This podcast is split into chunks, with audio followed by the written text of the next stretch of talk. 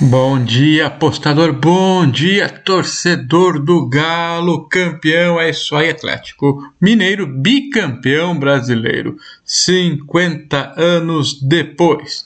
É isso aí, hoje é dia 3 de dezembro.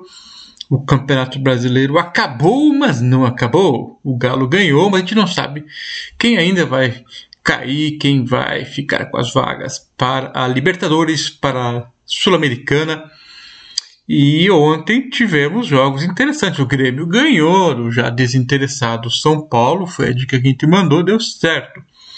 Também bateu o over do, do Galo, mas não, não tinha cara, não. Estava no minuto 55, 60 e 0 a 0 ainda. De repente saiu cinco, saíram cinco gols, foi bacana.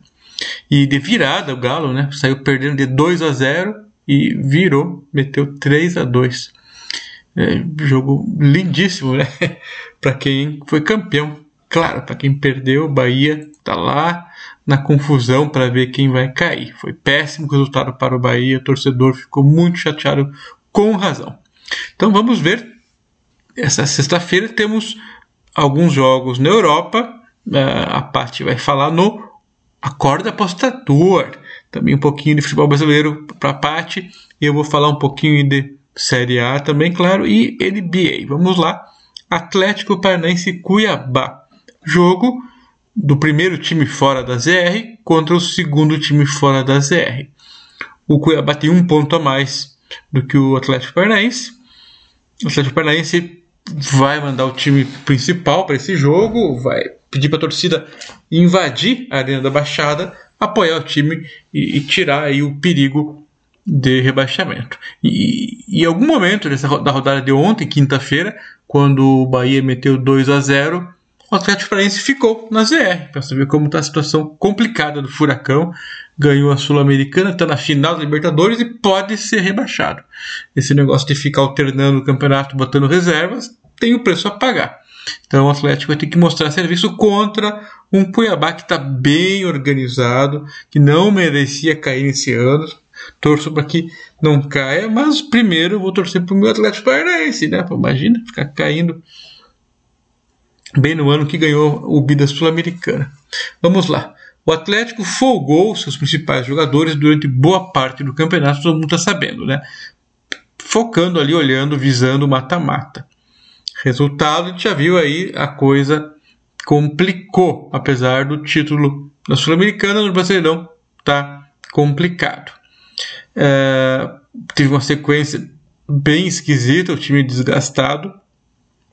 Está muito perto aí. Tem que ganhar esse jogo. A torcida espera também para que o time possa chegar na final do, da Copa do Brasil resolvido o esquema aí da rebaixamento. Mas tem que fazer pontos. O Cuiabá vinha muito bem no Brasileirão. Mas em algum momento o time parece que perdeu a força. Ou os adversários que foram aprendendo o jeito de jogar do Cuiabá. Qual será que foi o motivo? Nessa última terça-feira, o time perdeu para o terceiro time do Palmeiras, o time C.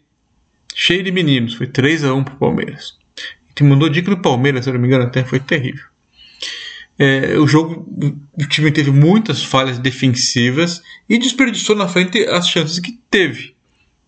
Foram mais de 30 chutes a gol e, e perderam o jogo visivelmente nervosos aí, os jogadores já não jogam mais como azarões e agora tem um jogo decisivo, complicado aí para o Cuiabá.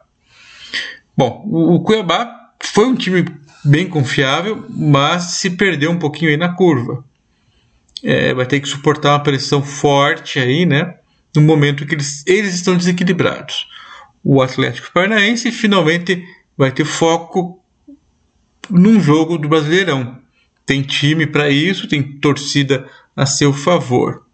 Por mais que o Cuiabá já tenha aprontado nesse campeonato, nós vamos de Furacão, handicap asiático, menos 0,75, odd do 1,90. Em alguns lugares dá para fazer o ML acima do 1,70, tem que escolher aí qual será a aposta. Então o, o Cuiabá vem de empate 0 a 0 com o Bahia e derrota para o Palmeiras 3 a 1. O Atlético Paranaense perdeu para o Corinthians 1 a 0 e empatou 0 a 0 com o São Paulo. Então vamos de furacão nesse. Outro jogo, Chape contra o Atlético Goianiense. A Chape já caiu. O Atlético Goianiense, 13 terceiro, uh,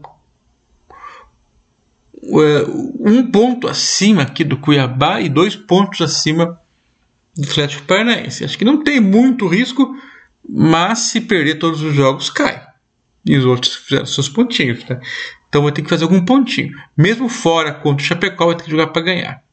A Chape vem de quatro derrotas seguidas, só ganhou uma no campeonato e joga ali só para cumprir tabela realmente.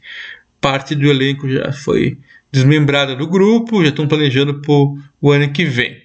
Vai jogar aquele jogo só para botar a piazada para jogar, né? O Atlético Goianiense fazia um campeonato bem razoável também, para mim com chance zero de rebaixamento, de repente criou aí uma minúscula chance de cair. Se perdeu aí com problemas internos, é, de candidato para a parte de cima, já se viu perto da ZR.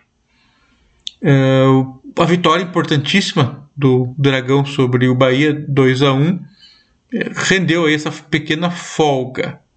Mas o time precisa mais uns pontinhos. Para esse jogo, então, como é que vão fazer? É, a Chape até que aprontou num joguinho ou outro aí, mas agora a necessidade é toda do Dragão. A gente vai neles. Vitória do Dragão aí por volta de 80 na Norte. Basquete da NBA, dois joguinhos. Um é bem complicado. Philadelphia 76ers joga em casa contra o Atlanta Hawks. A campanha dos dois é muito parecida, né? O Philadelphia ganhou 11, o Hawks ganhou 12 jogos até aqui. Um joguinho a mais para o Atlanta Hawks. Últimas cinco partidas, os dois times foram assim. Philadelphia ganhou só duas, perdeu três. Já o Hawks ganhou quatro, perdeu só uma. Então, momento melhor aí para o Atlanta Hawks. É, para esse jogo, porém, o Atlanta Hawks tem probleminhas aí. O Bogdan Bogdanovic, chutador aí de três pontos.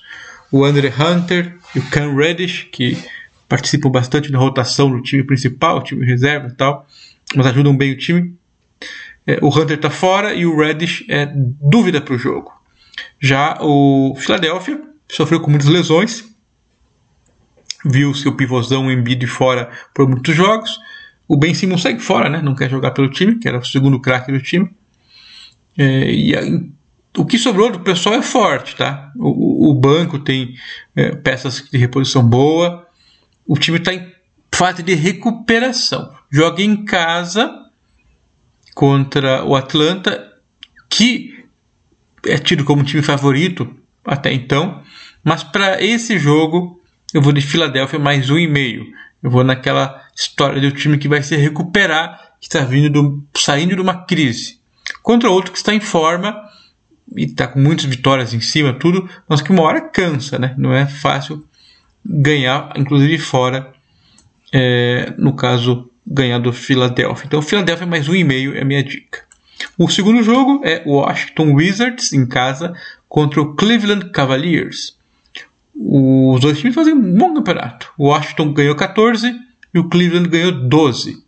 Você vê que esse número 12 de vitórias do Cleveland é igual ao Hawks e mais que o Philadelphia, sendo que o Cleveland não era time cotado para, digamos, está à altura desses dois times aí. Mas está fazendo uma boa campanha, juntou um elenco interessante.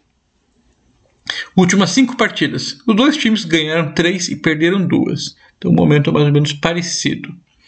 É, para este jogo, o time do Cleveland tem problemas. Colin Sexton e Cedi Osman, jogadores que fazem parte da rotação, são pontuadores, principalmente o Sexton, estão é, fora. Ainda assim, o, os dois times têm elencos bem interessantes. O Cleveland, por exemplo, tem Garland, que tem pontuado bem, o pivôzão Jarrett Allen, que era do Nets, o Lauri Markkanen, da Finlândia, que era do Bulls, é, o novato Ivan Mobley, está arrebentando, veterano espanhol Ricky, é, é?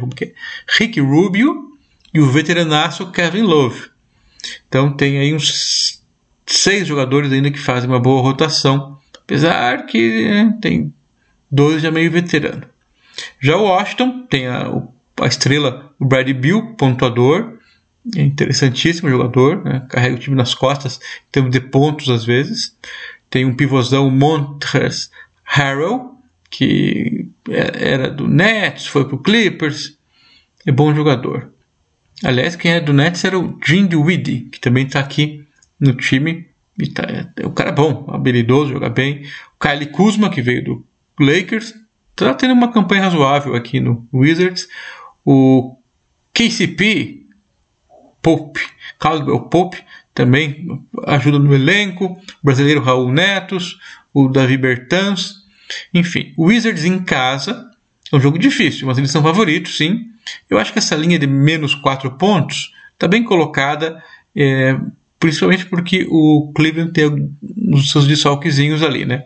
Então eu vou de Washington Wizards menos 4 no handicap asiático para esse jogo. Então, Washington é minha opção contra o Cleveland e Filadélfia contra o Hawks.